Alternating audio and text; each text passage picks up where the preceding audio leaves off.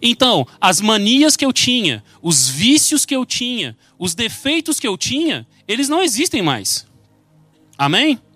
Isso é importante da gente entender. Primeira coisa, quando a gente nasce de novo, as coisas antigas já passaram, e não só as coisas antigas se passaram, mas tudo se faz novo. Todo o meu ser, todas as minhas ações, tudo que eu sou, o meu caráter, ele se faz novo. Nós temos algumas, nós temos algumas lembranças de, de coisas que nós fazíamos antes, nós podemos ter alguns relances de coisas que a gente fazia antes que não estão tão adequadas, que não, tão, não estão em acordo, em alinhamento com, quem, com a nova criatura que eu sou. Isso pode acontecer, nós somos pessoas, nós estamos nesse mundo. Isso pode acontecer? Pode, mas é importante eu entender que isso não é mais quem eu sou. Se eu tinha um vício anteriormente, eu nasço de novo, esse vício não faz parte de mim mais. Essa mania feia que eu tinha, eu fofocava pra caramba. Você não tem que fofocar mais. Fofoca não faz parte da sua vida mais. Sua vida se fez nova, tudo se fez novo. A partir do momento que eu entendo que tudo se fez novo, nada daquilo faz parte de mim mais. Eu posso fazer uma fofoca aqui? Pode ser que eu faça uma fofoca tentando me lembrar daquela vida pregressa. Isso é um indicativo de que eu estou me lembrando de alguma coisa da qual eu não sou mais. Esse é o momento em que eu paro e eu reflito, cara, isso não faz parte de mim mais essa fofoca, esse vício, esse mau hábito que eu tinha não faz parte de mim mais. Ele está tentando vir aqui e se relembrar, mas na verdade ele não faz parte de mim mais. E eu preciso me lembrar disso, e quando eu me lembro disso, aí sim eu volto e passo a caminhar de novo segundo quem eu sou, a nova criatura que eu me tornei. Amém? E a primeira leitura que a gente fez, que diz que tudo isso é para a vida eterna. Ou seja, antes do meu novo nascimento, eu sou uma pessoa que tem um tempo de validade. Eu sou uma pessoa que tem uma vida natural. Eu sou uma pessoa que estou aqui preso a esse mundo. Quando eu nasço de novo, eu transcendo tudo isso e eu passo a ser unicamente espírito e eu passo a viver pelo espírito. E aquilo que eu sou, aquela nova criatura que Jesus me fez, aquela nova criatura que eu me tornei em Cristo, essa é a criatura eterna. Esse é o João Paulo, esse é o você, esses somos nós eternos. É essa nova criatura. É essa nova criatura que não tem aqueles maus hábitos, que não tem aquelas más, aqueles vícios, que não tem aqueles problemas que nós tínhamos antes. Nós nascemos de novo e isso é para a vida eterna. E essa é a vida eterna. Amém? Essa é a nossa vida eterna como renascidos em Cristo. E aí a gente fala de nascer de novo, a gente fala sobre novo nascimento, a gente fala sobre sermos nova criatura. E aí eu pergunto mais uma vez, a gente viu algumas definições, mas aí eu quero entender de onde vem. Por que, que alguém diz que eu nasço de novo? De onde vem essa ideia de novo nascimento? Eu vou ler para vocês João 3, os versículos de 3 a 6. Isso aqui é uma conversa de Jesus com Nicodemos. Todos nós já ouvimos essa, essa, essa passagem inúmeras vezes. E aí eu quero apontar algumas coisas para vocês né, sobre essa passagem. Que talvez a gente já tenha ouvido tantas vezes, mas que para mim rolou uma novidade nisso aqui. E eu achei interessantíssimo e por isso que eu trouxe para vocês. Olha só. Em resposta, Jesus declarou: Digo-lhe a verdade, ninguém pode ver o reino de Deus se não nascer de novo. E perguntou Nicodemos: Como alguém pode nascer sendo velho? É claro que não pode entrar uma segunda vez no ventre de sua mãe e renascer. E respondeu Jesus: Digo-lhe a verdade, ninguém pode entrar no reino de Deus se não nascer da água e do espírito. O que nasce da carne é carne, mas o que nasce do espírito é espírito.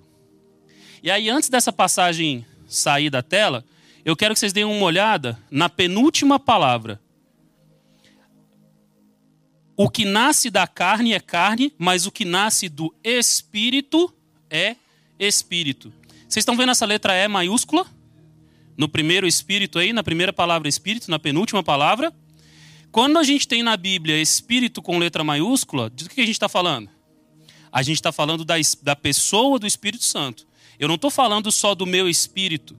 Eu estou falando da pessoa do Espírito Santo. Então, quem nasce da carne é da carne, mas quem nasce do Espírito Santo é Espírito.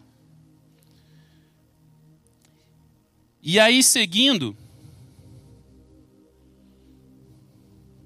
Espera aí um minutinho que eu passei uma partezinha aqui.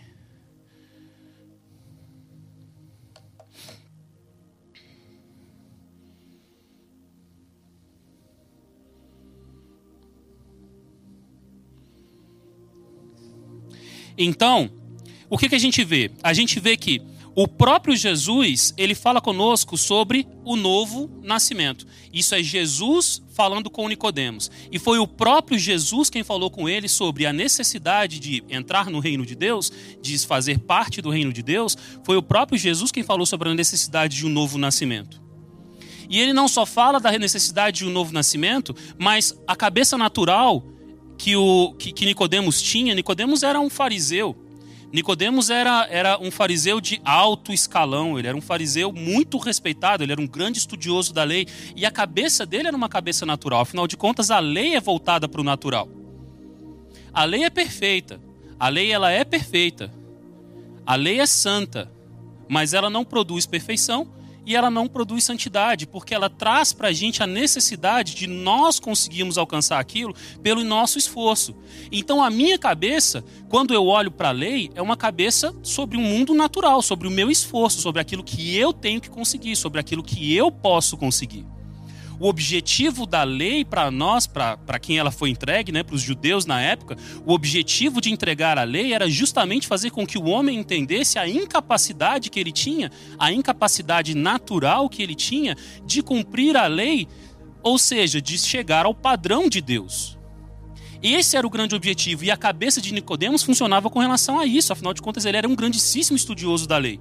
Quando Jesus fala com ele sobre um novo nascimento, ele jamais ia pensar na cabeça dele alguma coisa espiritual. Porque ele foi educado e ele era um grande estudioso de coisas naturais, do esforço que o homem tinha que fazer para atingir a lei. E Jesus, obviamente, explica para ele: nascer de novo não é, realmente, você está certo, não é entrar de novo no ventre da mãe. Nascer de novo é nascer da água e do espírito. Amém? E quando ele fala que quem nasce da carne é carne, quem nasce do espírito é espírito, ele começa a mostrar para ele a diferenciação entre o que é espiritual e aquilo que é natural, tentando mostrar para ele de onde vem isso. Existem duas coisas que são muito importantes aqui nessa passagem, gente. Duas coisas que são muito, muito importantes. Ninguém entra no reino de Deus se não nascer da água e do espírito. Então, a primeira coisa, a primeira coisa que a gente precisa entender é que água que é essa? Nas, o que, que é nascer da água? São dois lugares, né? São duas situações nas quais eu tenho que nascer de novo. Primeira coisa, nascer da água. De onde vem isso? A gente vai voltar lá na palavra.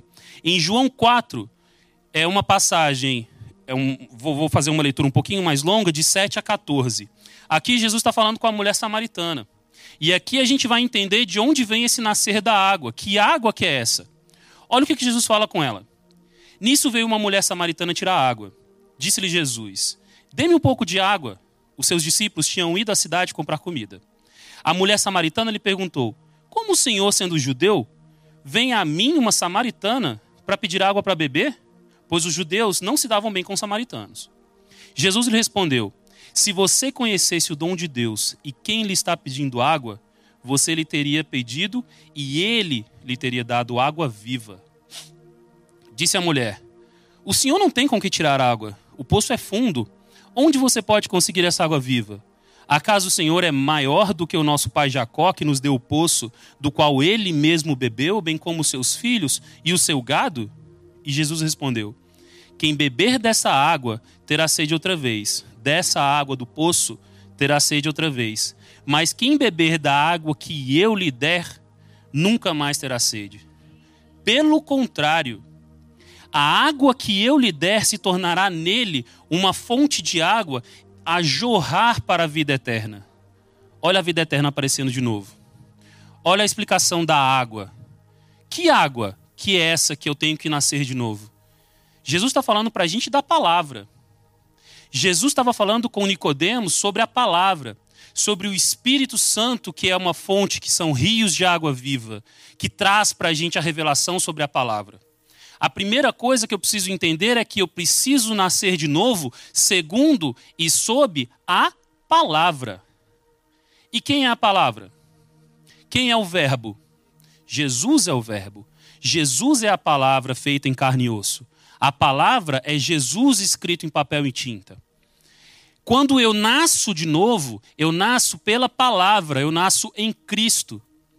Esse momento do meu, do, meu, do meu renascimento na palavra é justamente o momento em que eu aceito Jesus, eu aceito Ele, Ele é o meu Senhor, Ele é a minha única fonte de salvação, Ele é a verdade, Ele é a vida, Ele é a palavra pela qual, a partir de agora, eu vou conduzir a minha vida. Então, nascer da água é nascer da palavra. E o que, que isso quer dizer?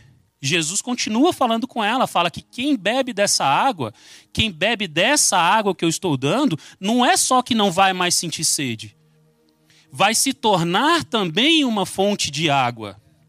É o que acontece conosco. Quando eu nasço novamente e eu começo a ter contato, e eu nasço em Cristo, e eu começo a ter contato com a palavra, com quem Cristo é, e eu começo a me tornar cada vez mais parecido com Ele, eu não estou só me tornando parecido com Jesus simplesmente, eu estou me tornando também uma fonte de vida, também uma fonte de água.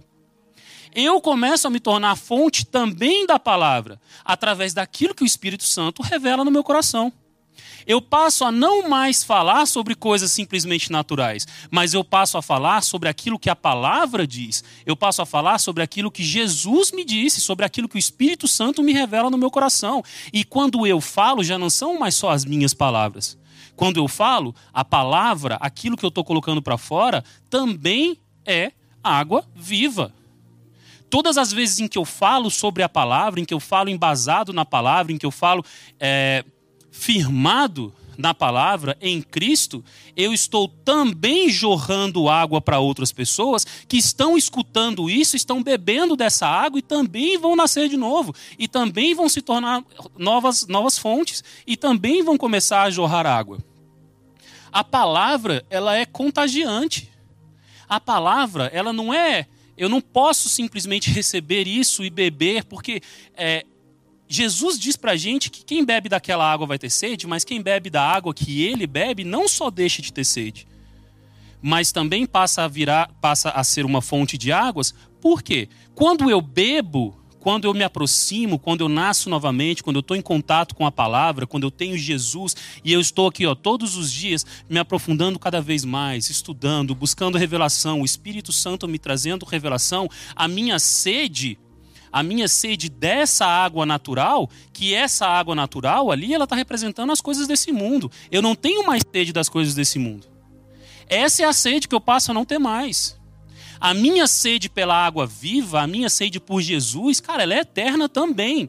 Mas a minha sede por essa água natural, por aqueles sentimentos que eu tinha antes, por aquilo que o mundo me oferecia, que me trazia prazer, aquilo não me traz mais sede, eu não tenho mais a vontade daquilo.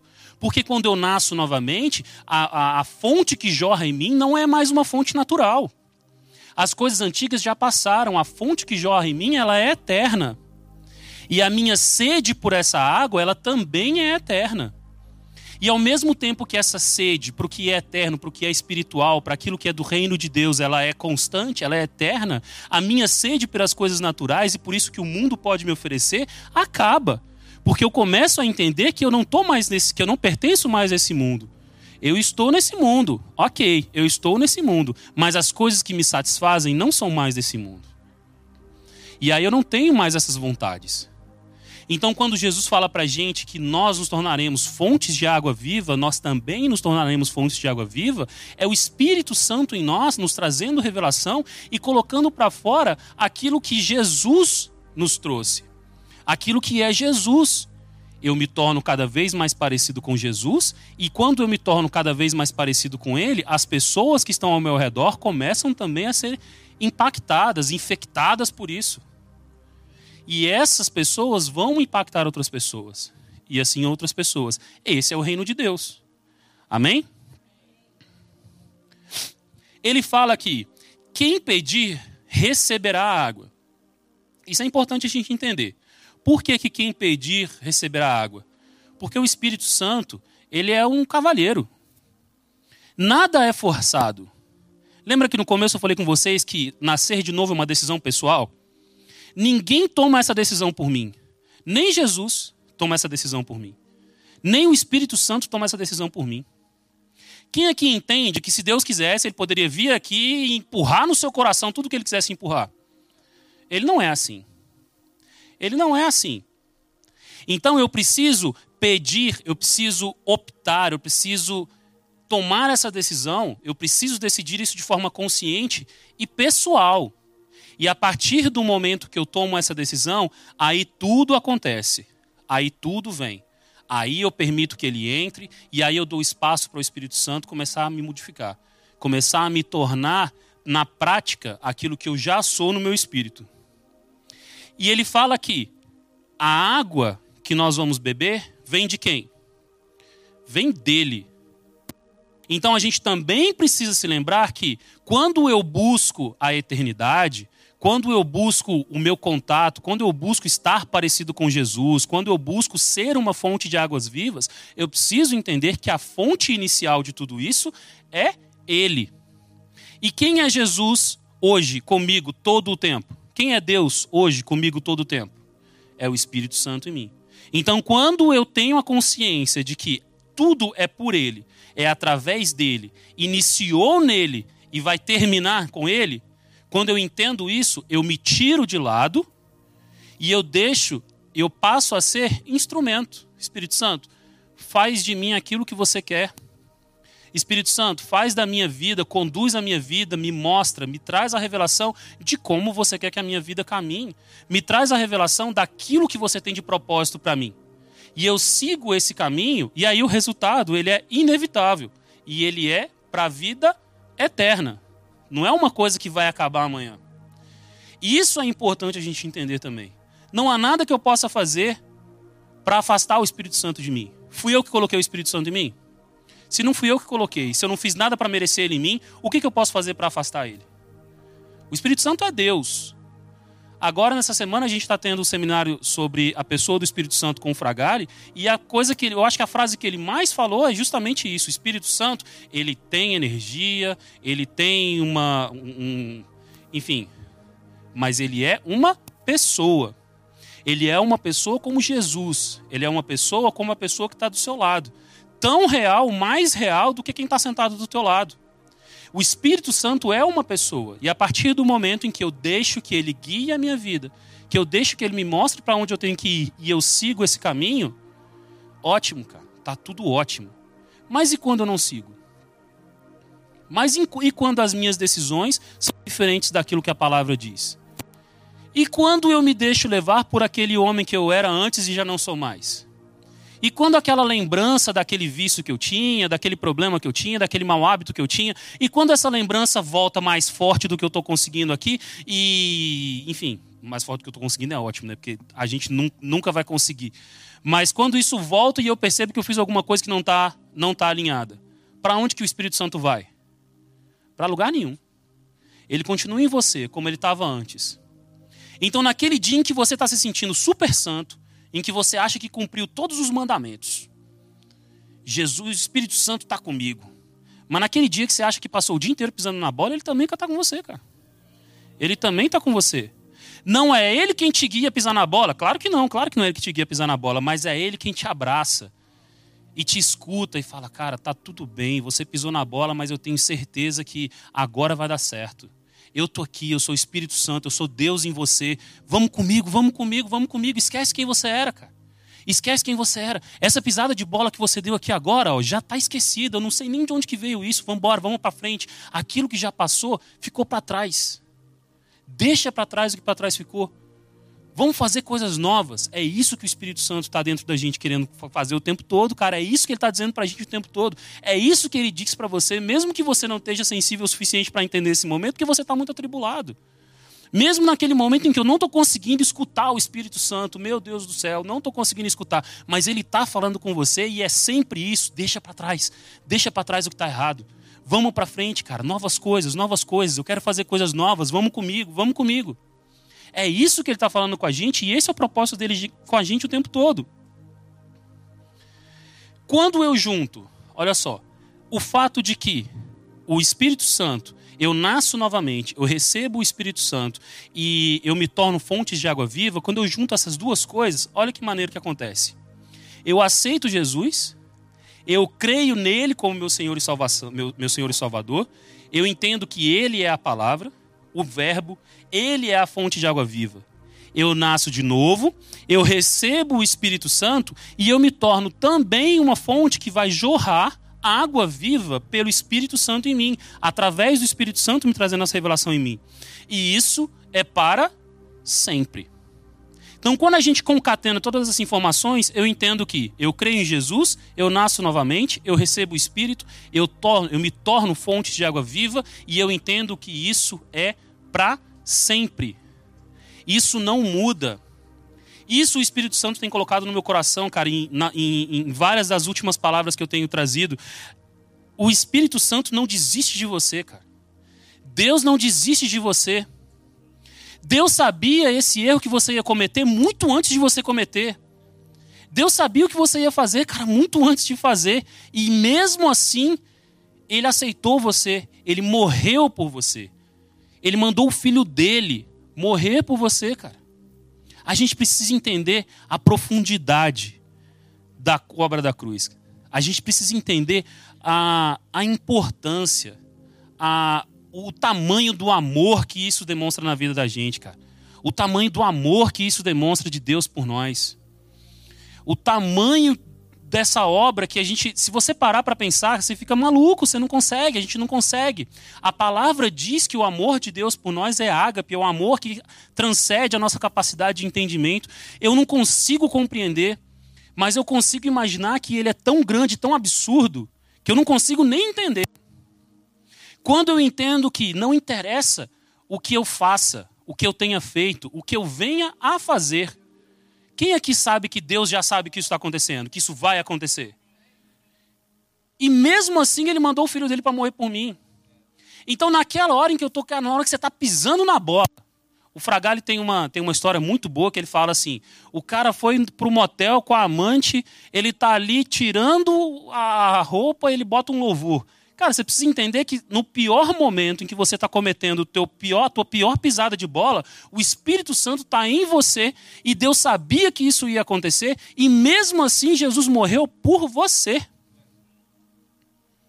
Quando a gente tem esse entendimento, quando a gente tem essa revelação, quando a gente entende a profundidade disso, cara, eu cometo muito menos erros, eu piso na bola muito menos, porque a primeira coisa, eu não estou tentando não fazer isso. Quando eu saio de lado, quando eu me tiro da equação, a primeira coisa, o primeiro grande problema da minha vida já sai, que sou eu como pessoa, como natural. É o meu eu natural. Quando eu tiro isso, o maior dos meus problemas já se foi. E eu entendo que, cara, mesmo que alguma coisa aconteça, Deus me ama. Deus me ama. E Ele me amou antes de qualquer coisa. A gente vai chegar nisso aqui na frente. Eu entendo que Jesus é a fonte de tudo e que o Espírito Santo é a presença permanente de Deus em mim. O Espírito Santo é a presença permanente do próprio Deus em mim. Quem aqui entende que o Espírito Santo é Deus? A Trindade, o mistério da Trindade é justamente entendermos que a gente não, não é uma coisa compreensível, mas é a gente aceitar que nós temos um único Deus em três pessoas diferentes. E que o Espírito Santo é tanto Deus quanto Deus Pai Criador. Ele é tanto Deus quanto Jesus. O Espírito Santo é o próprio Deus e ele habita em mim. E quando eu entendo isso, eu começo a conduzir a minha vida de uma maneira diferente. O que, que é me tornar fonte de água viva? É aquele momento em que eu tenho, em que eu sofro aquela mudança de chave na minha cabeça. A Bíblia chama isso de metanoia. Uma mudança de mente. É aquele momento em que a minha, a minha forma de pensar se torna diferente e eu não começo mais a saber como eu posso fazer para isso aqui dar certo aonde eu tenho que me esforçar para que isso aqui dê certo, para que isso aqui dê certo. Não, a minha mente passa a funcionar de uma maneira em que eu peço, eu passo a, a buscar ser sempre mais parecido com Jesus e isso coloca ele antes de tudo que eu vou fazer. Então, antes de eu fazer qualquer coisa, eu começo a pensar: e se Jesus estivesse nessa situação, o que, que ele faria? E se Jesus fosse puxar esse cabo? E se Jesus, como é que Jesus colocaria esse piso no chão? Como é que Jesus limparia essa casa? Como é que Jesus lidaria com esse cliente chato? Como é que Jesus lidaria com esse motorista que me fechou no trânsito? Como é que Jesus ia lidar com essa situação? Como é que Jesus ia servir aqui na igreja? Como é que Jesus ia tocar esse instrumento aqui no louvor? Como é que ele ia cantar essa música? Sentado aí ou aqui? Quando a gente vem para o culto, quando a gente senta nessa cadeira, quando a gente pensa de manhã que hoje é dia de culto, cara, como é que Jesus iria se comportar com relação a isso? Em todas as etapas da minha vida. Afinal de contas, quando eu penso em ser mais parecido com Ele, eu tenho uma palavra para me mostrar quem é Jesus. A palavra é Jesus. Lembra disso? Então eu tenho Jesus aqui, ó. Eu tenho Jesus no aplicativo na minha, no meu celular. Eu tenho Jesus, o próprio Jesus, aqui no livro que a gente compra ali e lê. Em várias traduções diferentes. Quando eu leio e eu entendo e eu sei quem é Jesus e eu começo a conhecê-lo cada vez melhor, eu começo a perguntar como ele faria, o que ele faria nessa situação. E esse é o momento em que eu começo a mudar o meu comportamento. E na hora que eu começo a ver, isso passa a ser instantâneo, isso passa a ser instinto. Isso passa a ser automático. Quando alguém me fecha na rua, eu já não xingo mais. Eu abençoo a vida daquela pessoa e seja lá qual for o problema que ela estiver passando para precisar estar tá correndo, que, cara, se resolva em nome de Jesus. A transformação na vida da gente, ela não acontece pela nossa força. E quando eu aceito isso, quando eu, eu, eu, entendo e eu creio e eu nasço novamente, isso passa a se tornar cada vez mais óbvio, porque todas, eu começo a observar que todas as vezes em que eu faço pela minha força, não sai do jeito que eu queria. Todas as vezes em que eu faço, ou não, eu, eu não consigo atingir a plenitude daquilo que o Espírito tem para mim, daquilo que Deus tem para mim, quando eu faço do meu jeito. Quando eu faço pela minha força. Eu, a força que eu consigo executar, a qualquer ação que eu consiga executar, ela é meramente natural. Se eu entendo que o plano de Deus para minha vida, ele é eterno, se eu entendo que a minha vida a partir de agora ela é espiritual e ela não é natural, como é que eu posso pensar em atingir um resultado espiritual fazendo uma força natural, que é a única força que eu consigo fazer? Como é que eu passo a atingir um resultado? Como é que eu passo a atingir aquilo que Deus planejou para mim, aquilo que Ele tem para mim, que é muito além da minha capacidade? Eu começo a entregar a Ele o executar. A palavra me diz que Ele coloca no meu coração o querer, mas é Ele quem me capacita a executar. E quando é Ele quem me capacita, eu tiro a limitação, a minha limitação, a limitação de quem eu sou. Quando é Ele quem me capacita, eu não tenho mais limite para fazer nada. Quem aqui já chegou no final de um dia de trabalho pesadíssimo, que achou que não ia chegar às nove da manhã, mas deu cinco da tarde, você está voltando para casa e você conseguiu fazer tudo que você tinha que fazer? Eu, eu vivo isso direto. Direto, frequentemente, frequentemente. Semana passada eu estava super doente, super, super, super doente. E eu indo trabalhar. E, cara, se eu tivesse indo trabalhar em qualquer um daqueles dias pela minha própria força, eu não tinha saído de casa. Dias assim, de sair de casa com febre, com febre, com febre assim, de tremendo, de colocar as roupas que eu tinha quentes e tá morrendo de e tremendo aqui, ó. E eu saí de casa, eu fui pro trabalho, eu fiz tudo que eu tinha que fazer e foi um dia super produtivo e eu voltei para casa. Eu consigo fazer isso? Eu não consigo fazer isso, cara. Eu não consigo fazer isso. Não é possível que eu faça isso. Eu não tenho força natural para isso. Porque a minha força é natural. Mas quando eu entrego isso a Deus, quando eu entrego isso a Jesus e eu digo, Jesus, foi você quem colocou isso no meu coração. Eu sei que isso que eu estou fazendo faz parte do seu plano para mim. Porque eu tenho certeza que o meu trabalho faz parte do plano de Jesus para minha vida. Eu tenho plena certeza disso.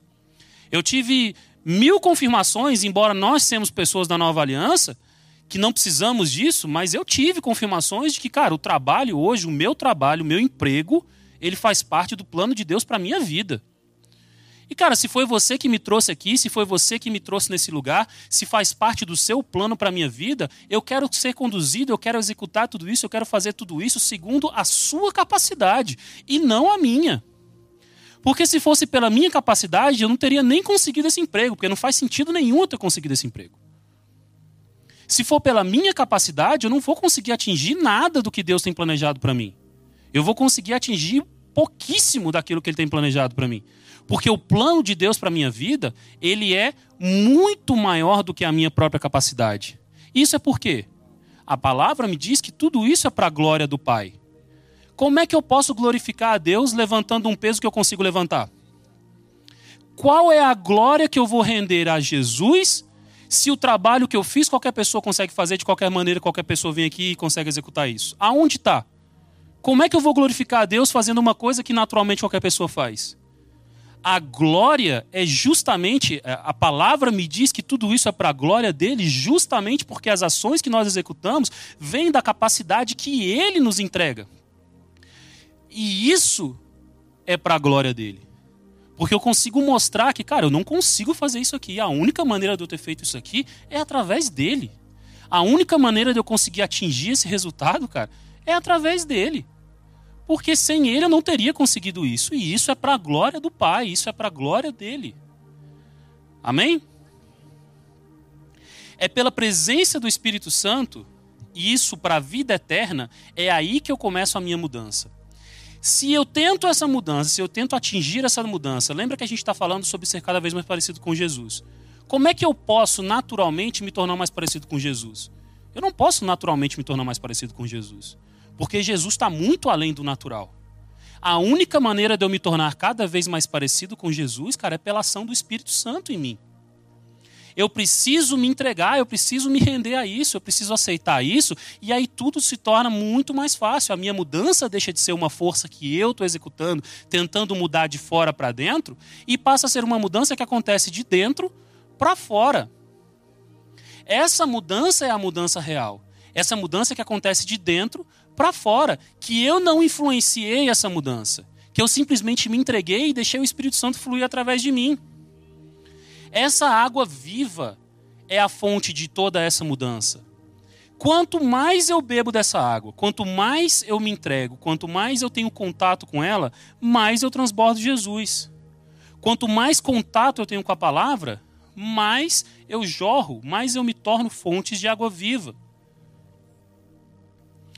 Segundo ponto daquela passagem de Jesus com Nicodemos. Olha o que ele fala. Ele fala o seguinte: que nós nascemos da água e nós nascemos do Espírito. Lembra do Espírito com letra maiúscula? Pois é. O que, que a gente faz? O, que, que, o que, que acontece nesse momento do nosso novo nascimento? Isso não é novidade para a gente. Quando eu nasço novamente, o meu espírito antigo é retirado um espírito que era fonte da que a, cuja natureza dele era o pecado, herdado de Adão, certo? No momento que eu nasço novamente, esse espírito antigo ele é retirado e é colocado em mim um novo espírito, o meu espírito, o meu novo espírito, o meu novo eu, com uma nova natureza, e esse espírito, ele é imagem e semelhança de Deus. A palavra me diz que a partir desse momento, o meu espírito, eu me torno imagem e semelhança de Deus no meu espírito. O meu espírito já é perfeito. O meu espírito já não tem mais nenhum problema. O meu espírito é perfeito porque ele é imagem e semelhança de Deus. Amém? E a partir do momento em que eu recebo um novo espírito, eu me torno apto, um novo espírito, meu espírito, imagem e semelhança de Deus, eu me torno apto a ser casa, a ser morada, a ser a ser a fazer parte da família de Deus e eu me torno apto a receber o espírito com a letra maiúscula, que é aquele espírito. Então, nesse momento em que eu, primeiro, eu preciso receber um novo espírito. Quem é que entende que Deus não pode habitar uma casa cuja natureza é o pecado? Enquanto a minha natureza, enquanto o meu espírito, a minha antiga natureza era a natureza do meu espírito antigo era o pecado, herdado de Adão, não tem como o Espírito Santo habitar em mim. A partir do momento que eu nasço de novo e esse espírito é retirado e ele me entrega um novo espírito, eu me torno apto, eu estou pronto e eu recebo o Espírito Santo, que aí sim, a partir daí, todas as coisas antigas já passaram e tudo passa a se fazer novo. Então, quando a gente renasce pela água, pela palavra, pelo evangelho, por essa palavra que é o evangelho, mas entenda, a gente está falando da palavra, a gente está falando de um evangelho da graça. A gente está falando do evangelho da fé. Por que, que eu posso dizer que é o evangelho da graça e é o evangelho da fé? Por que, que eu posso tirar isso? Porque se eu não estou na graça, se o meu evangelho, se a palavra na qual eu baseio a minha vida não é a graça, não é a palavra que vem da graça de Deus para a minha vida, eu volto a buscar o meu esforço para merecer alguma coisa e a gente sabe que através do nosso esforço, do nosso esforço a gente não consegue alcançar.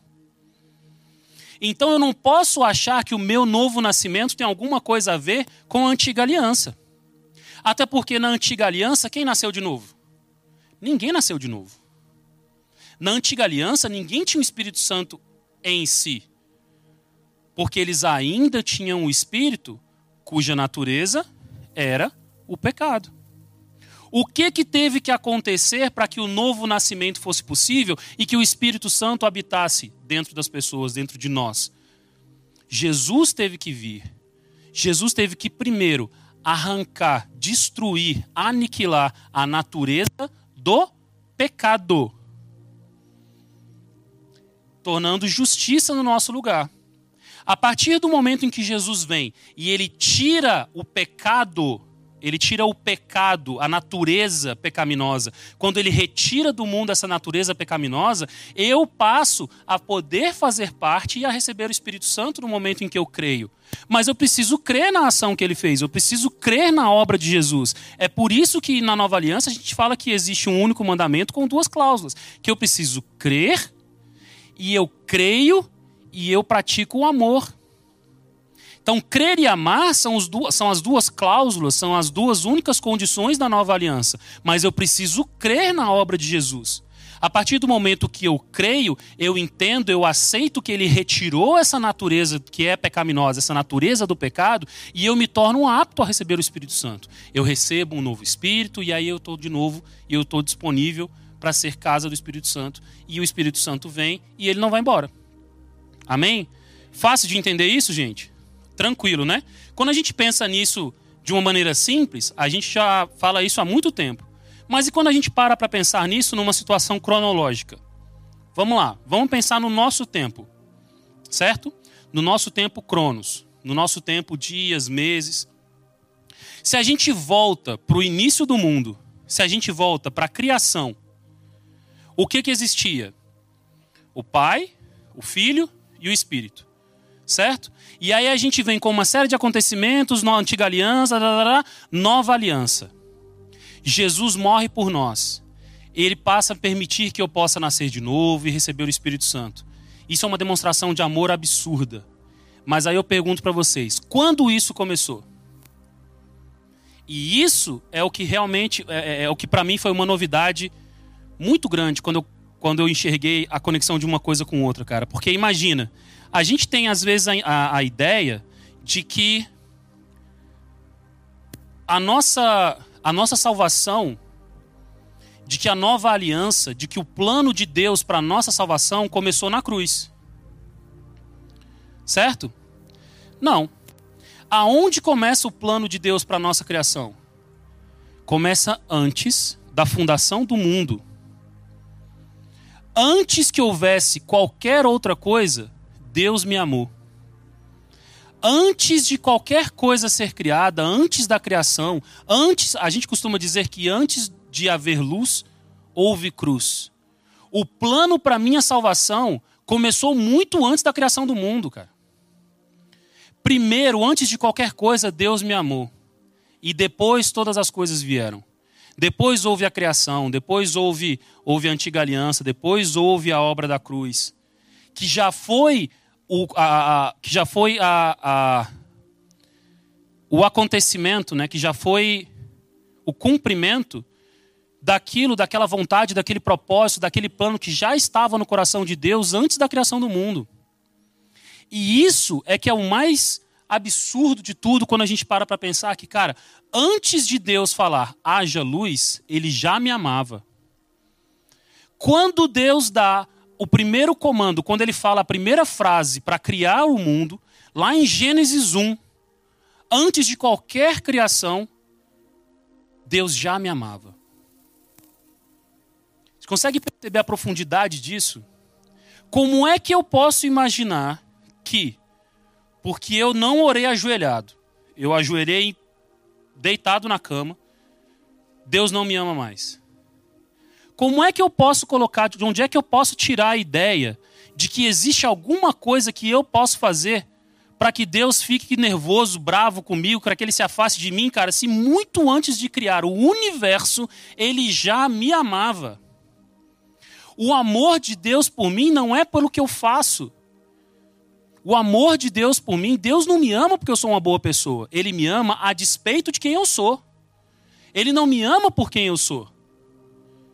Muito antes de eu existir, ele já me amava. Como é que eu posso ter a pretensão de achar que existe alguma coisa que eu vou fazer que vai fazer com que ele deixe de me amar? A gente precisa ter a certeza no coração da gente o tempo todo, cara, de que o Espírito Santo, de que Deus, ele está sempre comigo. Ele já estava comigo, já fazia parte do coração dele, do plano no coração dele para mim. Isso tudo antes da criação do mundo. Daí o tema da palavra de hoje. O nosso fim, ele veio muito antes do começo. Quando eu paro para pensar a finalidade do plano de Deus na minha vida, cara, é esse fim que é o nosso fim, o meu fim como cristão, o fim de, o fim de todos nós como, como cristãos nascidos de novo, esse fim começou muito antes do início. Muito antes do início do próprio universo. Esse plano já existia muito antes do início do próprio universo. Como é que eu posso achar que a partir de agora vai ter algum momento em que o Espírito Santo vai me abandonar, se não fui eu que coloquei ele dentro de mim?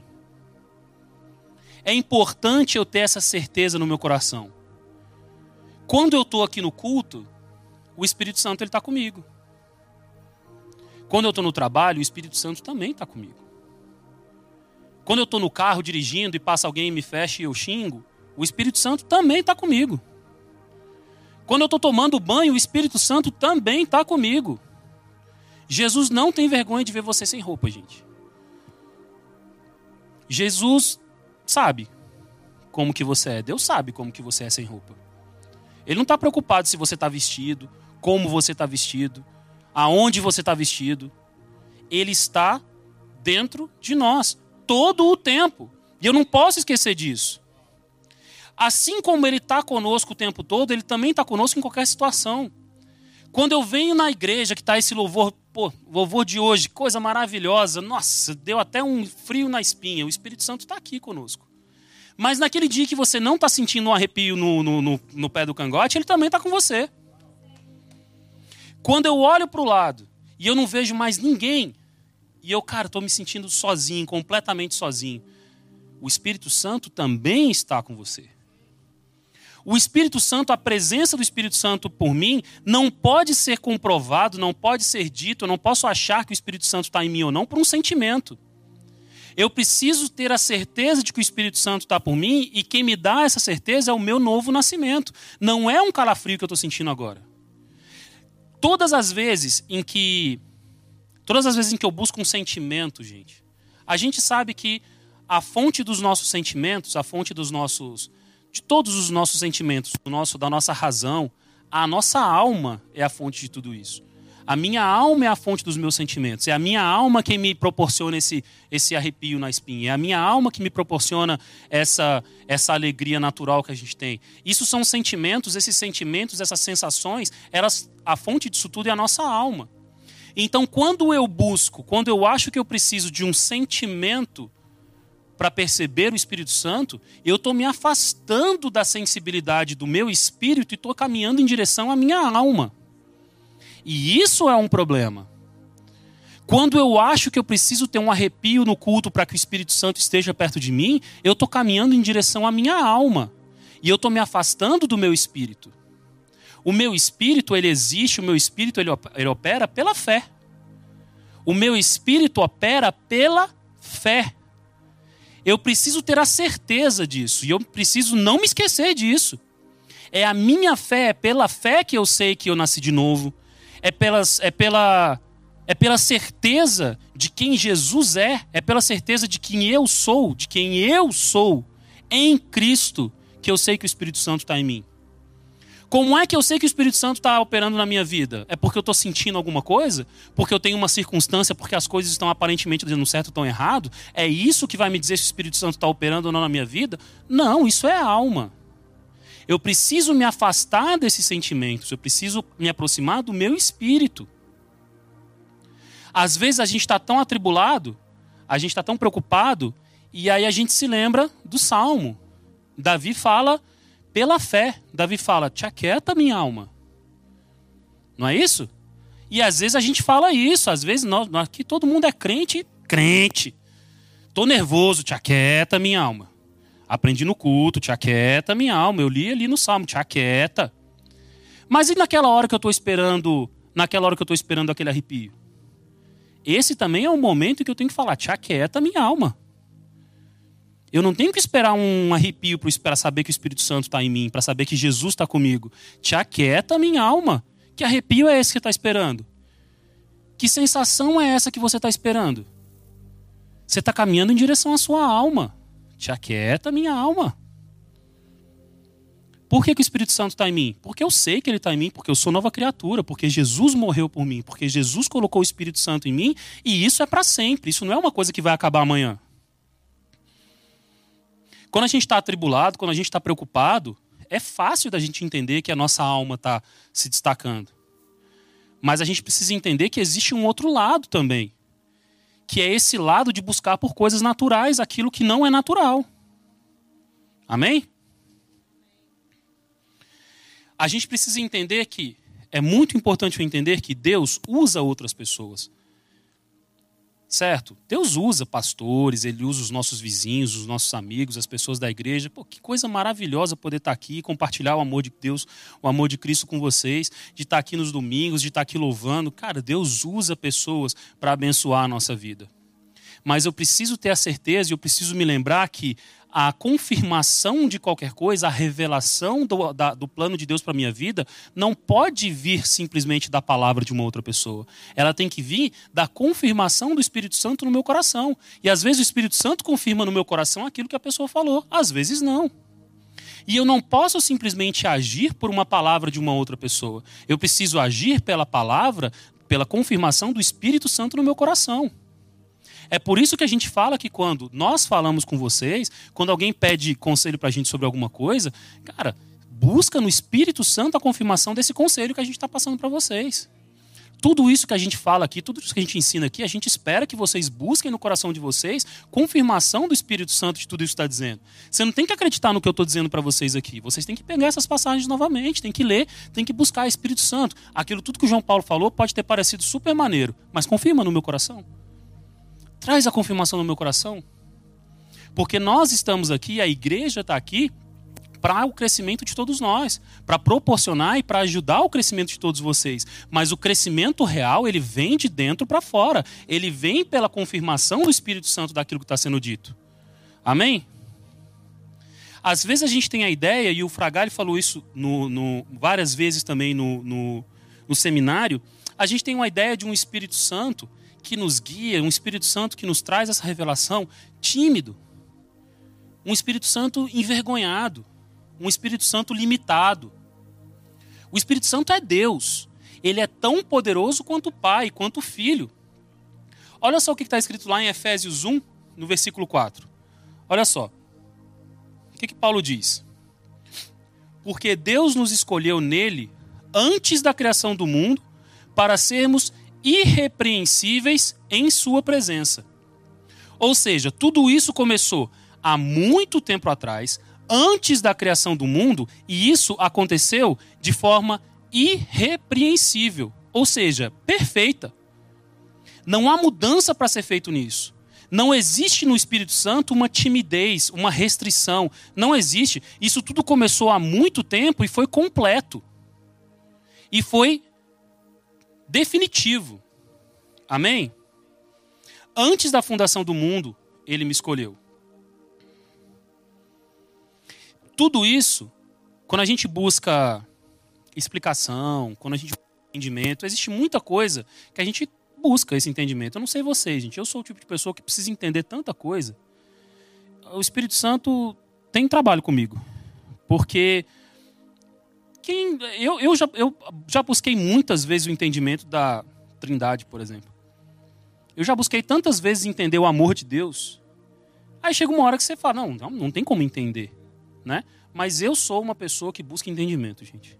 Eu sou uma pessoa que busca entendimento. É.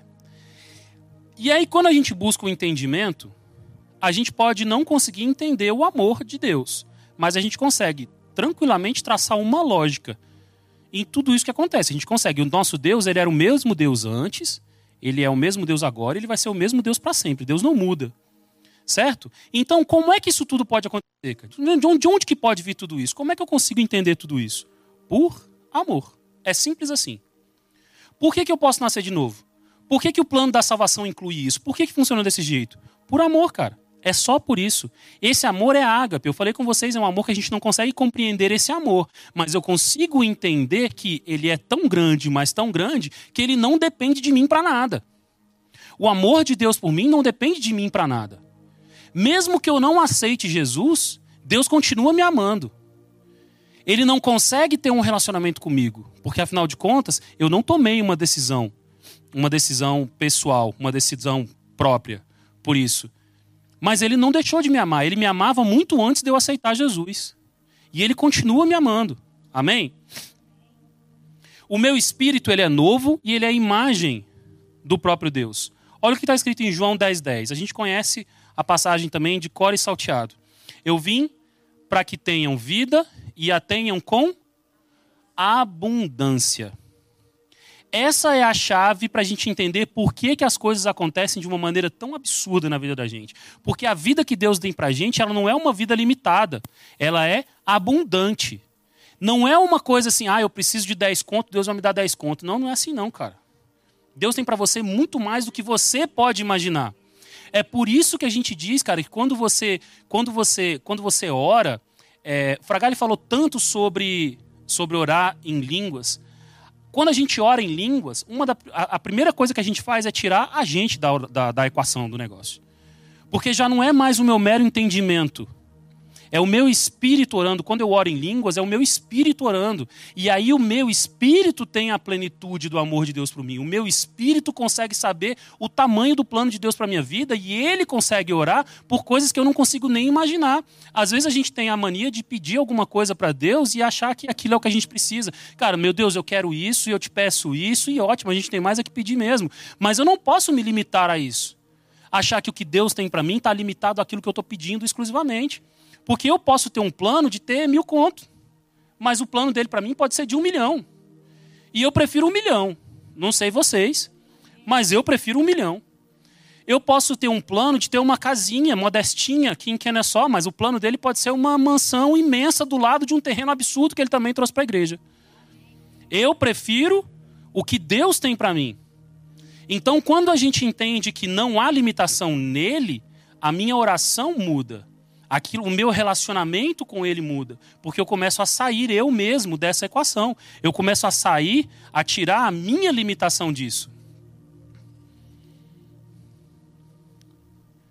Quando Jesus fala que isso é para sempre, gente, ele não está de zoeira, ele não está brincando. Não é uma parábola que ele está falando, vou contar uma parábola para vocês. Vocês vão jorrar fontes de água vida e isso é para a eternidade. Ele não está brincando, ele não está contando uma parábola simplesmente, ele está falando a verdade. Ele está sendo literal, isso é para sempre. Amém? Quando isso é, quando é para sempre, eu entendo que isso é para sempre, e eu entendo quando isso começou, que isso começou lá atrás, eu entendo que, primeiro, desse filme da nossa vida, dessa história da gente, a gente já sabe o fim. Qual que é o fim para a gente? Qual que é o fim para quem nasce em Cristo?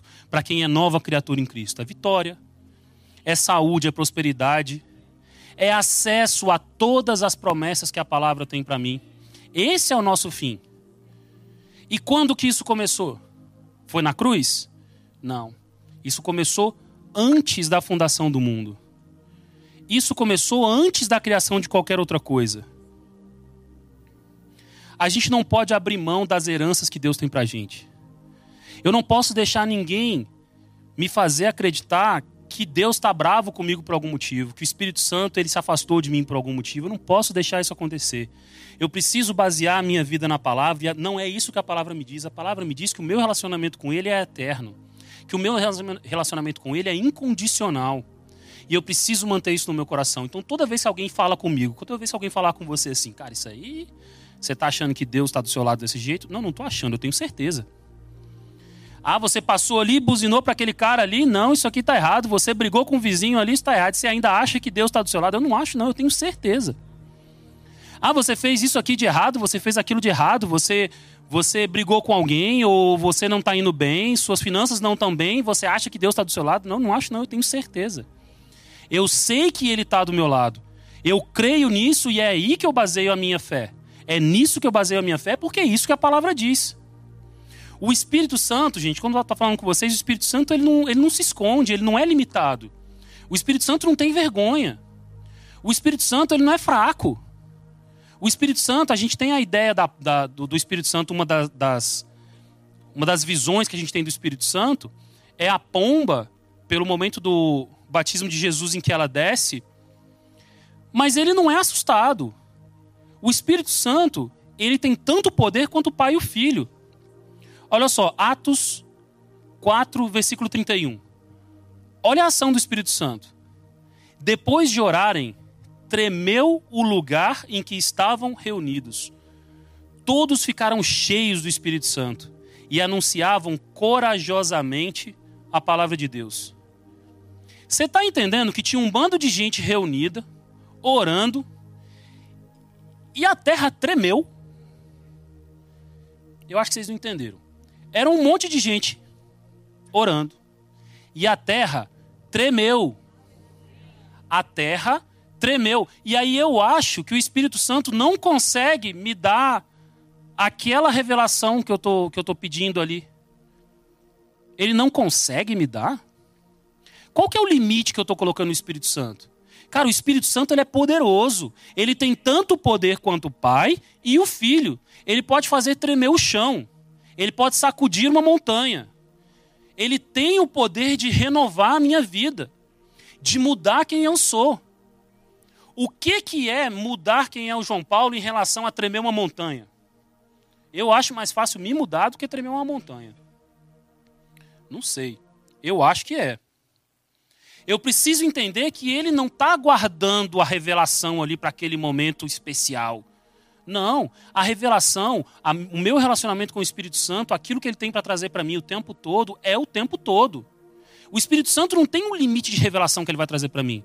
Não tem um limite de falar comigo. Não existe esse limite, esse limite quem coloca sou eu. É a partir do momento em que eu me fecho, em que eu retiro, em que eu paro com essa sensibilidade que eu preciso ter, porque afinal de contas ele fala com o meu espírito. É a partir do momento que eu me afasto do meu espírito e venho para próximo da minha alma, esse é o momento em que eu limito a capacidade que ele tem de falar. Eu não estou limitando a capacidade que ele tem de falar, eu estou limitando a minha capacidade de compreender, de escutar. Então o limite está em mim. O Espírito Santo, ele não é limitado. Ele não tem revelação só para hoje e só para amanhã. É para sempre, é para todos os dias, é para tudo que você pedir. Ele quer revelar para você quem você realmente é em Cristo. O que o Espírito Santo quer conosco, cara, ele quer revelar o quanto você é amado. Ele quer revelar a completude. A completude da obra de Cristo na cruz. Ele quer te trazer essa revelação para que você consiga entender o quanto você é amado, o quanto você faz parte de tudo isso, o quanto Deus tem para você. Ele quer te transformar de dentro para fora. Ele quer te tornar cada vez mais parecido com Jesus e é só Ele quem pode fazer isso. Eu só preciso estar atento para ouvir, para sentir no meu espírito. E aí ele vai tremer o chão. Ele vai tremer o chão, ele vai mover montanhas. Ele vai mudar a minha vida. Eu preciso só estar tá sensível para escutar. Eu só preciso estar tá sensível, eu só preciso estar tá em contato, eu só preciso estar junto. É só isso que eu preciso, é a única coisa que basta, é a única coisa que é necessário. A partir daí, ele vai exercer o poder que ele tem. A partir daí ele vai exercer a mudança na minha vida. A partir daí ele vai me trazer a revelação da palavra cada vez mais profunda, cada vez mais, cada vez mais próxima. Eu só preciso estar tá sensível. Eu só preciso me afastar da minha alma e me aproximar do meu espírito. Amém? Que a gente tenha sempre, gente, a certeza de que não importa o que está acontecendo ao redor não importa o que está acontecendo, o que eu estou enxergando na minha vida. A cruz me libertou, e isso foi de forma completa, e isso foi para a eternidade. Eu não posso esquecer que tudo que está ao meu redor, inclusive eu, somos circunstâncias, inclusive o meu sentimento. Tudo isso é circunstância. A dor que eu estou sentindo, a tristeza que eu estou sentindo, a alegria que eu estou sentindo, isso tudo é circunstância. O mundo espiritual pode mudar tudo isso. Através do Espírito Santo eu posso mudar tudo isso. Através do Espírito Santo em mim, eu posso e eu vou buscar e eu vou conseguir a alegria que eu quero.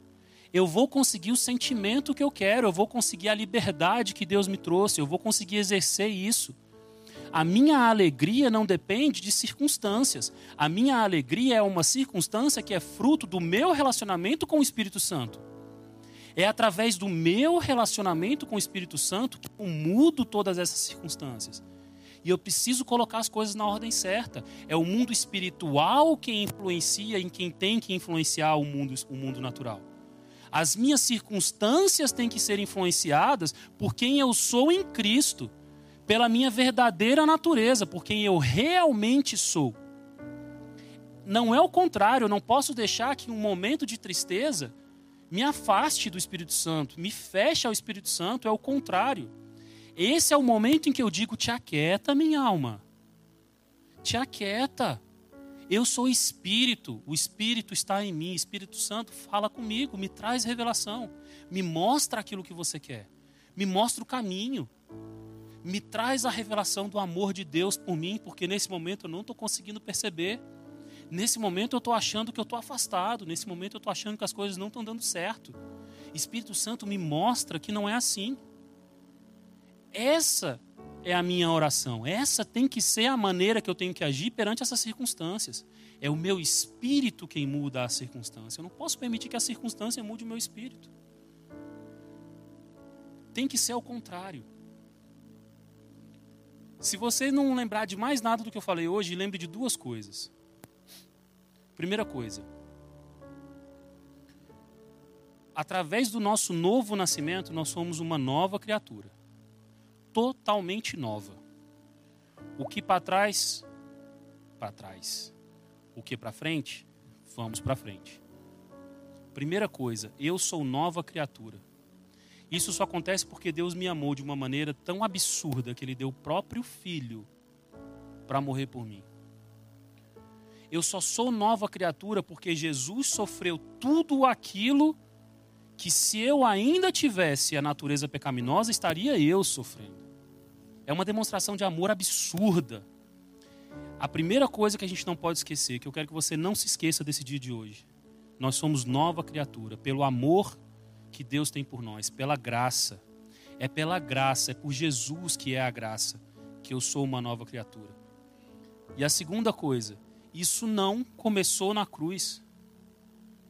Antes de Deus criar o mundo, ele já te amava desse tanto. Nessa profundidade, nessa proporção. Antes de criar o universo, ele já tinha o meu plano de salvação preparado. Ele já me amava de forma incondicional. Antes de criar a luz, no mundo, antes de que Deus iniciasse a criação, ele já me amava. E é através desse amor, é por esse amor que ele trouxe esse plano de salvação e que hoje nós somos salvos e que nós somos nova criatura. Amém?